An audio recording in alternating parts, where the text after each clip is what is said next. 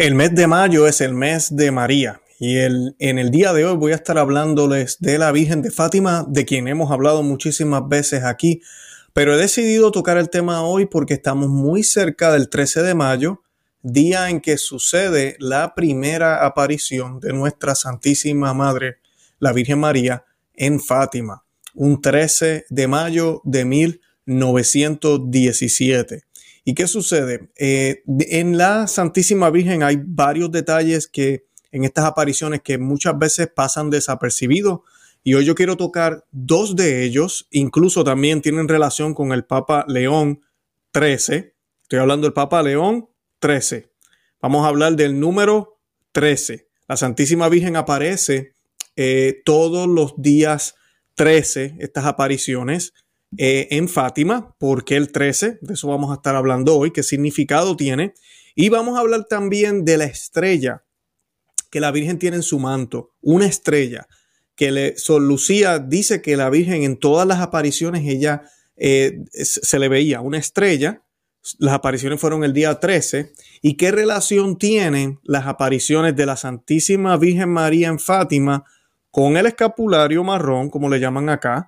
Con el Santo Rosario, yo creo que esa sí la sabemos bastante bien, pero también con las eh, visiones que tiene, que tiene el Papa León XIII, que cabe mencionar, las tuvo un 13 de octubre también, 33 años antes del Milagro del Sol, que fue también un 13 de octubre de 1917. Así que tenemos un programa muy interesante en el día de hoy.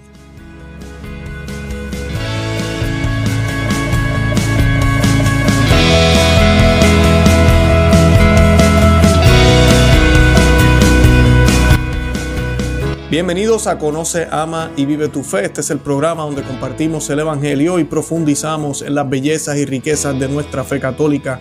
Les habla su amigo y hermano Luis Román y quisiera recordarles que no podemos amar lo que no conocemos y que solo vivimos lo que amamos. Y en el día de hoy, una vez más, eh, vamos a ver cómo Dios eh, muestra que no hay coincidencias en el camino de Él, en el camino de Dios, en los planes de Dios. No hay coincidencia, no hay accidentes, no hay casualidades. Todo tiene eh, una, una definición, todo tiene un sentido, todo está predestinado, todo está planificado por Él. Y si tú y yo nos dejamos llevar por los caminos y senderos del Señor, todo va a obrar para bien, para bien hasta las cosas malas. No estoy diciendo que no las vamos a pasar mal a veces, que nos va a molestar, que nos vamos a sentir tristes, pero el Señor nos va a dar la gracia en esos momentos para poder ver y apreciar que Él está en control, que Él siempre está en control. Pero para estar en gracia no se trata solo de sentirse bonito y, ir a la iglesia los domingos y, y se acabó.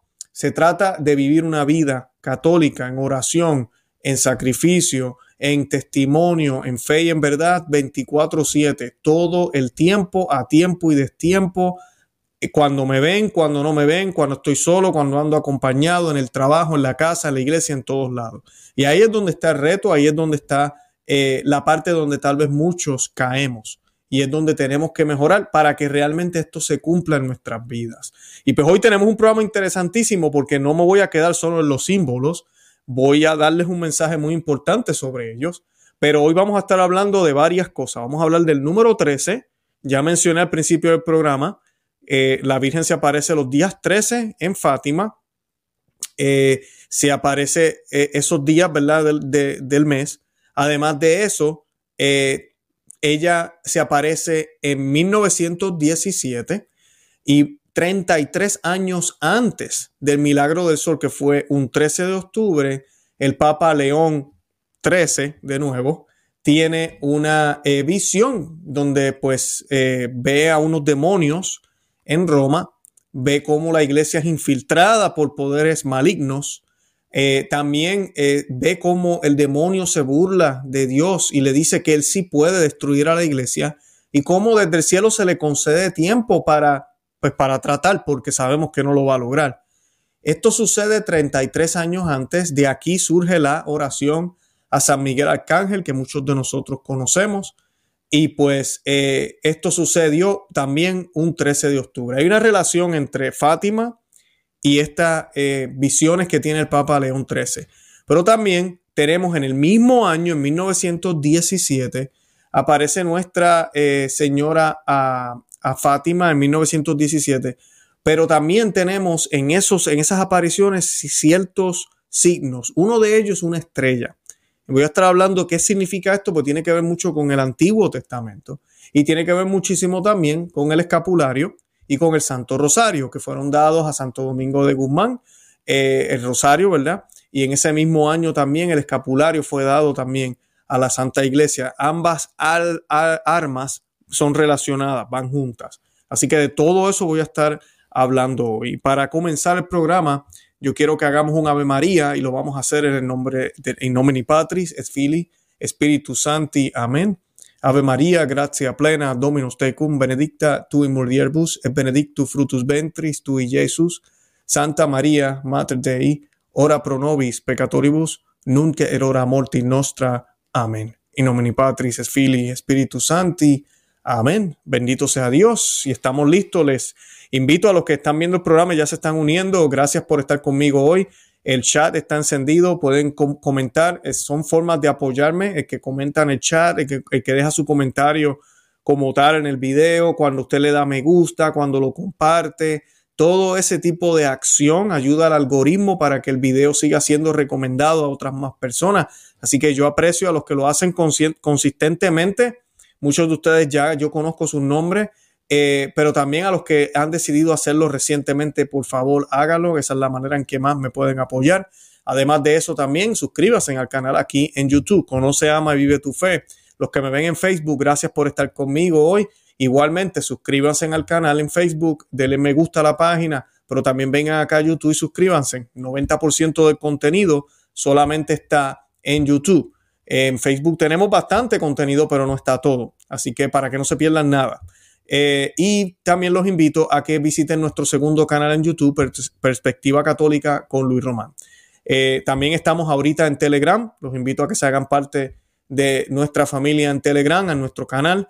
Eh, nosotros estamos también colocando videos por allá, cortos de algunos de los programas. Pero además de eso, lo, lo más interesante que creo que muchos me están agradeciendo es que así no se pierde ningún programa de los que publiquemos en YouTube. Algunos de ustedes me han manifestado que no les llegan las notificaciones o que no, no les salen los videos.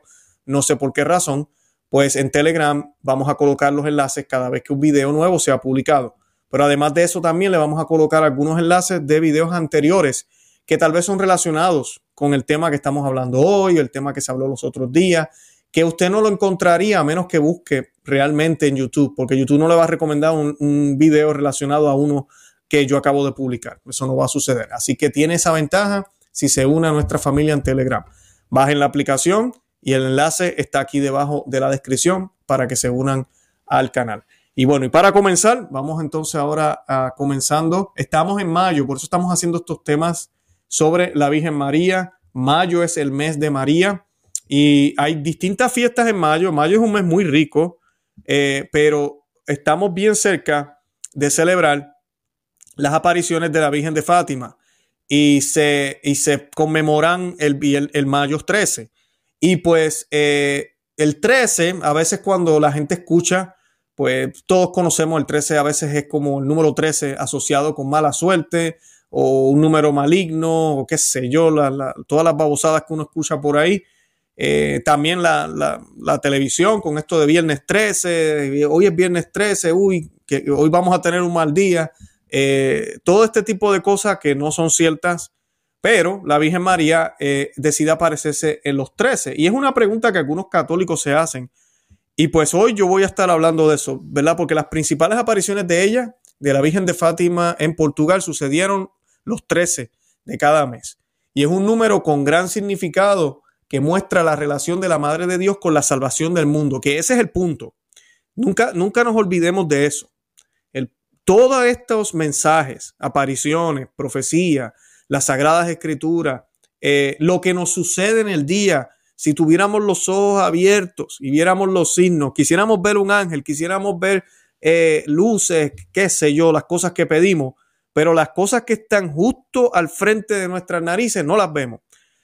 Todos esos signos y las cosas que están al frente de nuestras narices que no vemos, todas, Dios las, las coloca para que nos salvemos. Si aprendemos a leer los signos, si aprendemos a verlos, si aprendemos a escuchar, si somos, eh, si estamos despiertos, si estamos dispuestos a ver cada señal, el Señor nos va a ir guiando.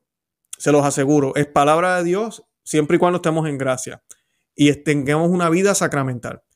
Y pues en un artículo del National Catholic Register, el escritor y autor del libro Fruit, of Fatima, Century of Signs and Wonders, Joseph Pronechen, o indicó que los números tienen un gran significado y simbolismo para el pueblo judío. Y ahora me van a mencionar tal vez, pero Luis, nosotros somos católicos, nosotros no somos judíos, ¿por qué estás hablando del pueblo judío? Pues porque nuestra religión o nuestro, nuestra fe viene del pueblo judío, que fue el pueblo escogido por Dios. Acordémonos que Dios escoge un pueblo en el Antiguo Testamento y ese pueblo a través de Cristo se vuelve católico. Ya no es solo para judíos, es para todo el mundo. ¿Y qué significa católico? Universal. Así que por eso es que el autor está mencionando a los judíos. Además de eso, esa historia, esos señales, esos signos que también prefiguran a Cristo, a la Santísima Virgen María, a la Iglesia Católica, fueron vividos por los judíos y están documentados en la Santa Biblia, en, mayormente en el Antiguo Testamento. Así que sí, tenemos que entender el simbolismo y el significado que los judíos entendieron y entendían que también compartieron los apóstoles, especialmente San Pablo también que conocía de los escritos sagrados, ¿verdad? Que componen lo que llamamos hoy el Antiguo Testamento.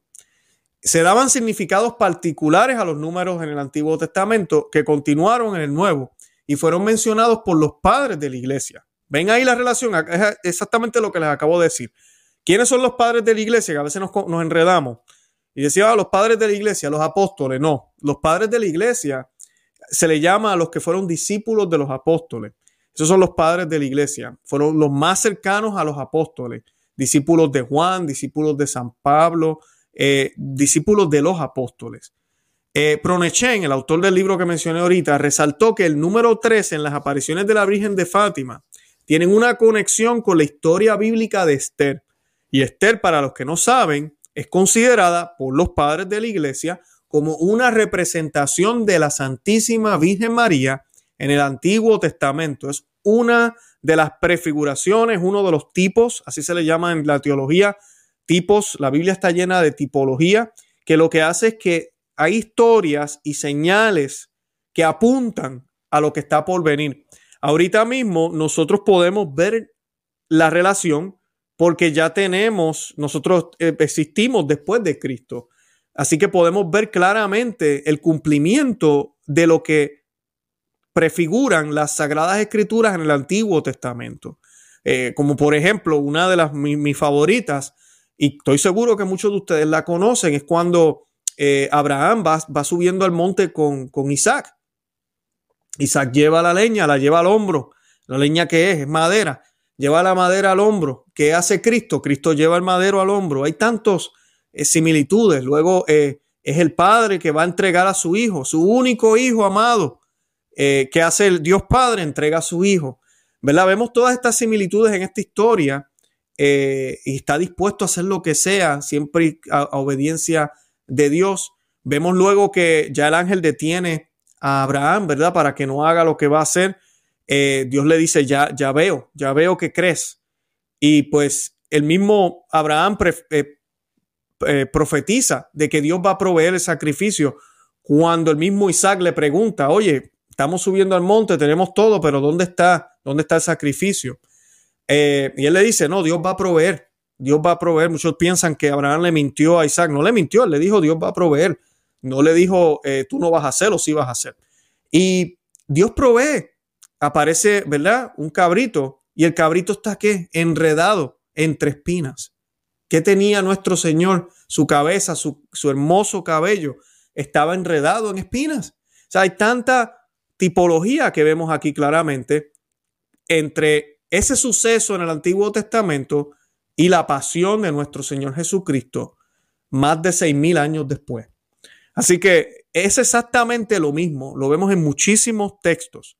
Por eso el evangélico que no lee la Biblia como debe leerla, el católico que no conoce el Antiguo Testamento, lamentablemente nos enfocamos demasiado a veces en el Nuevo, no entendemos de dónde se saca que la Virgen María es el arca de la nueva alianza, no entendemos por qué hay imágenes de la Santísima Virgen María aplastando la, la cabeza de la serpiente cuando pensamos que es solo Cristo quien va a hacer eso. Bueno, hay historias y Esther es una de ellas que nos muestran cuál es el papel de la Santísima Virgen María. Y pues eh, Esther, ¿verdad? Explica eh, Pronechen sobre, sobre el papel de ella. Eh, como dije, resalta el número 13 en las apariciones de la Virgen y explica que tiene una conexión con Esther. Esther fue parte de los judíos exiliados a Persia, donde su tío Marcodeo, un diligente servidor del rey, la cuidaba el rey Azuero necesitaba una reina y de entre todas las mujeres decidió escoger a Esther. Amó a Esther más que a todas las demás mujeres. De todas las vírgenes, ella ganó su favor y devoción. De modo que él puso la corona real en su cabeza y la hizo reina, sin saber que ella era judía. Eh, citó Proneshen en el artículo. Aman Aman, quien estaba celoso de la posición de Marcodeo, logra, logra con engaño ser la mano derecha. Amán, disculpe, disculpen, mencioné esto mal. Amán, quien estaba celoso de la posición de Marcodeo, logra con engaño ser la mano derecha del rey. Y escuchen bien, y decreta que el 13 de cada mes judío de Adar, todos los judíos en el reino debían morir. Miren esto, la Virgen María ¿verdad? Acuérdense que Esther es prefiguración de la Virgen María, pero Esther, esto surge en esa época. El 13 del mes judío de Adar, todos los judíos en el reino deberían morir. Eh, eso se decreta. Y la Santísima Virgen María, miles y miles de años después, escoge los días 13 para aparecerse. Proneshen indicó que frente a esta sentencia, Esther revela su origen judío. ¿Verdad? Le deja saber al rey que tanto la amaba. Hey, pero yo soy judía y los planes de Amán al rey, quien se indignó por la fechoría, dio muerte al villano Amán y dio la orden de salvar a los judíos. O sea que Esther interviene, salva la vida del pueblo de Dios, le da un respiro, le da otra oportunidad, eh, manifiesta la gloria de Dios y la misericordia de Dios. Bueno, podemos seguir. El día 13 día en que los enemigos de los judíos esperaban ganar poder sobre ellos, se convirtió en un día en el cual los judíos ganaron poder sobre sus enemigos. Señala el escritor, Esther salvó a su pueblo, ellos vivieron, agregó, pero fue mucho más que eso. Siempre Dios eleva las cosas, siempre Dios no tan solo hace el bien o nos consigue lo que es necesario, sino que hasta nos da o nos provee aún más. Así de grande es su amor. Pronochen resaltó que esta relación muestra que en su aparición en Fátima, la Virgen María vino desde el cielo a salvar a su pueblo mostrándoles el camino correcto a seguir. Y esa es la razón de las apariciones, pero hay esa relación con el día 13, que nosotros deberíamos entender si conocemos las escrituras, si conocemos las sagradas escrituras, si conocemos nuestra Biblia, entenderíamos entonces que la Virgen está intercediendo porque hay una sentencia, hay un castigo que tiene que llegar. Y hay una sentencia también para nosotros por estar viviendo fuera del manto de, ella, fuera de, de, la cobertura de Dios o la protección de Dios. Ustedes saben cómo están las cosas, no tan solo fuera de la iglesia, sino también dentro de la misma. Proneshen resaltó que esta relación muestra que en su aparición en Fátima, la Virgen María vino a salvar a su pueblo mostrándoles el camino correcto a seguir. Además señaló que en la Enciclopedia Católica New Advent se recuerda que Esther, miren lo que significa el nombre de Esther, proviene del hebreo que significa estrella y felicidad. Estrella y felicidad. Eso significa Esther. Y resaltó que Sor Lucía dos Santos, una de las tres videntes de Fátima, indicó al padre Tomás McLean que la Virgen siempre tenía una estrella en su túnica. Yo hablaba al principio del programa, no hay coincidencias ni hay accidentes. Esa estrella es para indicarnos esta relación también. Esta estrella que significa, ¿verdad? O que nos apunta a cómo Esther salvó al pueblo de Dios. Exactamente la Santísima Virgen María, a través de su Hijo, claro que sí, con los méritos de la cruz, pero ella también está salvando a su pueblo, que nos va a conseguir que la verdadera felicidad. El cielo nuevamente estaba haciendo la conexión para decirnos que María vendría a Fátima también para salvar a su pueblo y a la iglesia del mal, agregó el autor. Asimismo indicó que la Virgen nos dirige a rezar el rosario, mensaje que se refleja especialmente durante su aparición en Fátima el 13 de octubre, mes que la iglesia dedica al Santo Rosario, donde se identificó ella, la Virgen de Fátima, a veces se nos olvida, pero ella se identifica como Nuestra Señora del Rosario, la Santísima Virgen María. 13 de octubre.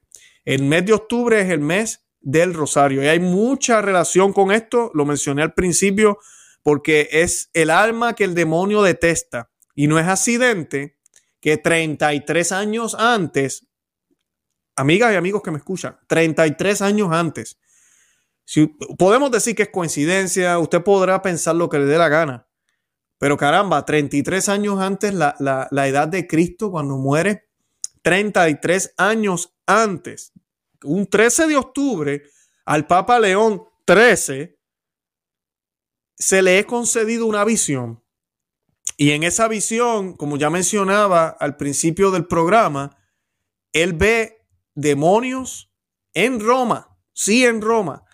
Él ve una cosa horrible eh, que, no, que, no, que no, quería, no quiso ver. El mismo Papa León XIII dice, vi demonios y oí sus crujidos, sus blasfemias, sus burlas. Oí la espeluznante voz de Satanás desafiando a Dios diciendo que él podía destruir la iglesia y llevar a todo el mundo al infierno si se le daba suficiente tiempo y poder.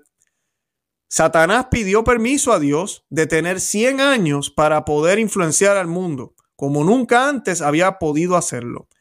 También el Papa León XIII pudo comprender que si el demonio no lograba cumplir su propósito en el tiempo permitido, sufriría una derrota humillante, que es lo que va a suceder vio a San Miguel Arcángel aparecer y lanzar a Satanás con sus legiones en el abismo del infierno. Después de media hora llamó al secretario, esto fue el Papa eh, León XIII, llamó al secretario para la congregación de ritos, le entregó una hoja de papel y le ordenó que le enviara a todos los obispos del mundo, indicando que bajo mandato tenía que ser recitada la, la oración al arcángel Miguel, quien él mismo compuso y que todos ustedes, muchos de ustedes componen y tal vez a mí, rezan y usted ni siquiera sabía la historia de esta oración. Y esta oración es compuesta por estas visiones que fueron dadas a este Papa 33 años antes de, ¿verdad? de 1917, pero no tan solo 33 años antes, sino también un día 13.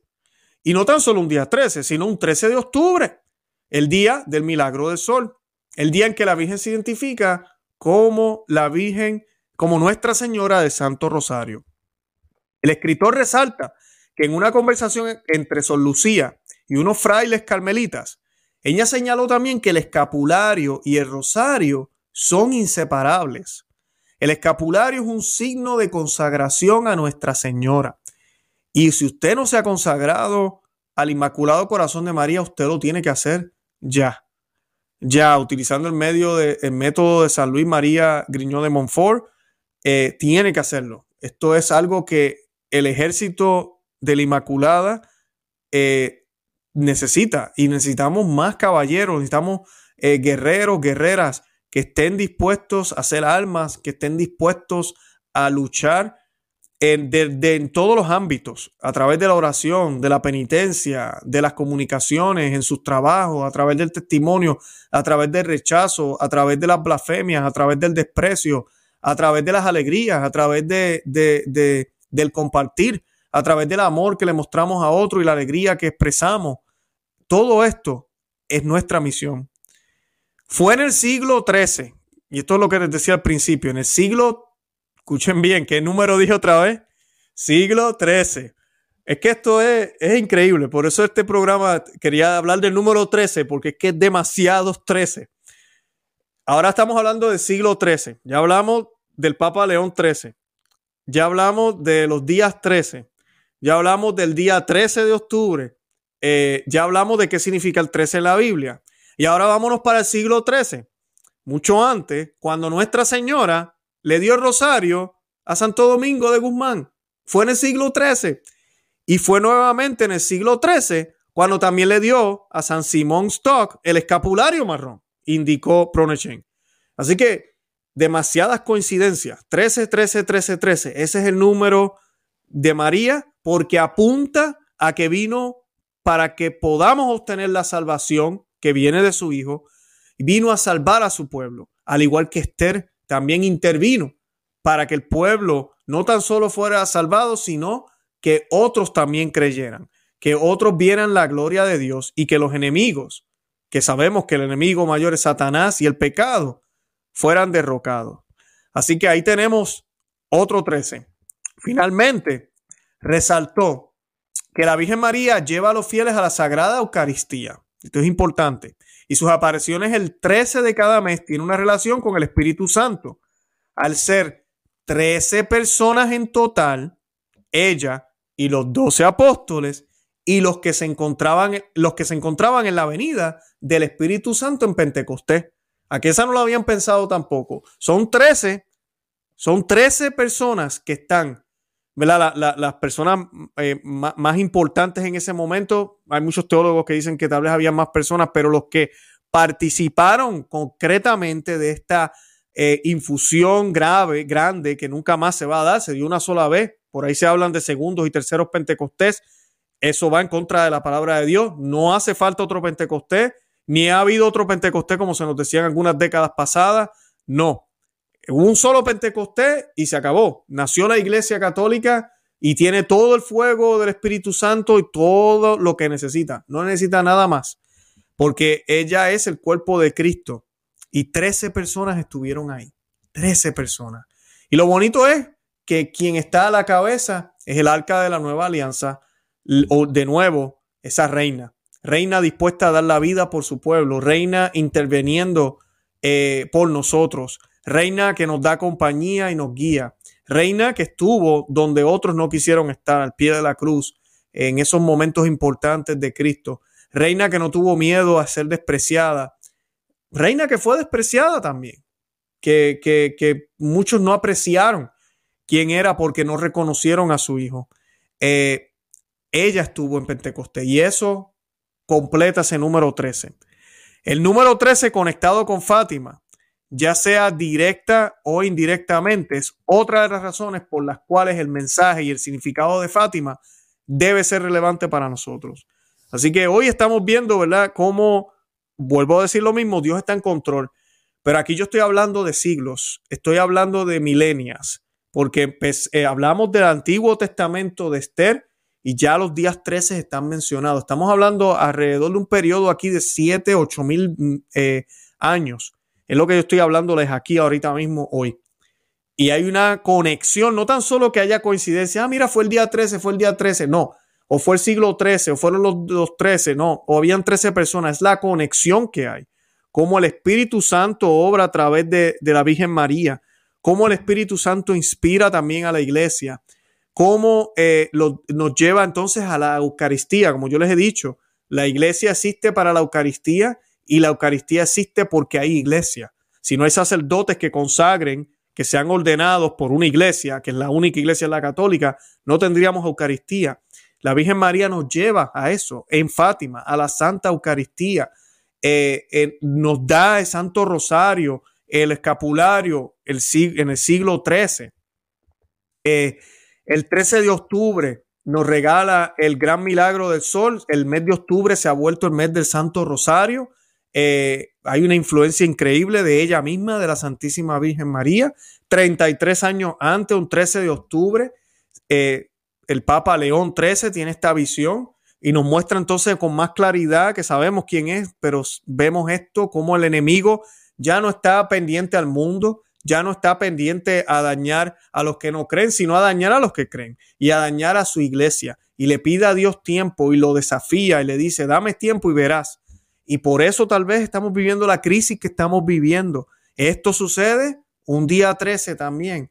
Eh, todos estos significados para darnos a entender lo mismo que sucedió, lo mismo que Esther hizo que salvó al pueblo los, del día 13, ¿verdad? En que los enemigos de los judíos esperaban ganar poder sobre ellos y eh, básicamente aniquilarlos, se convirtió en el día donde se puede ver la luz de Cristo, el poder de Dios y cuál es el camino correcto que debemos seguir. Mismo camino que luego la Esther de nuestros tiempos, la Santísima Virgen María, eh, quien realmente cumple lo que Esther prefiguraba, nos apunta hacia lo mismo.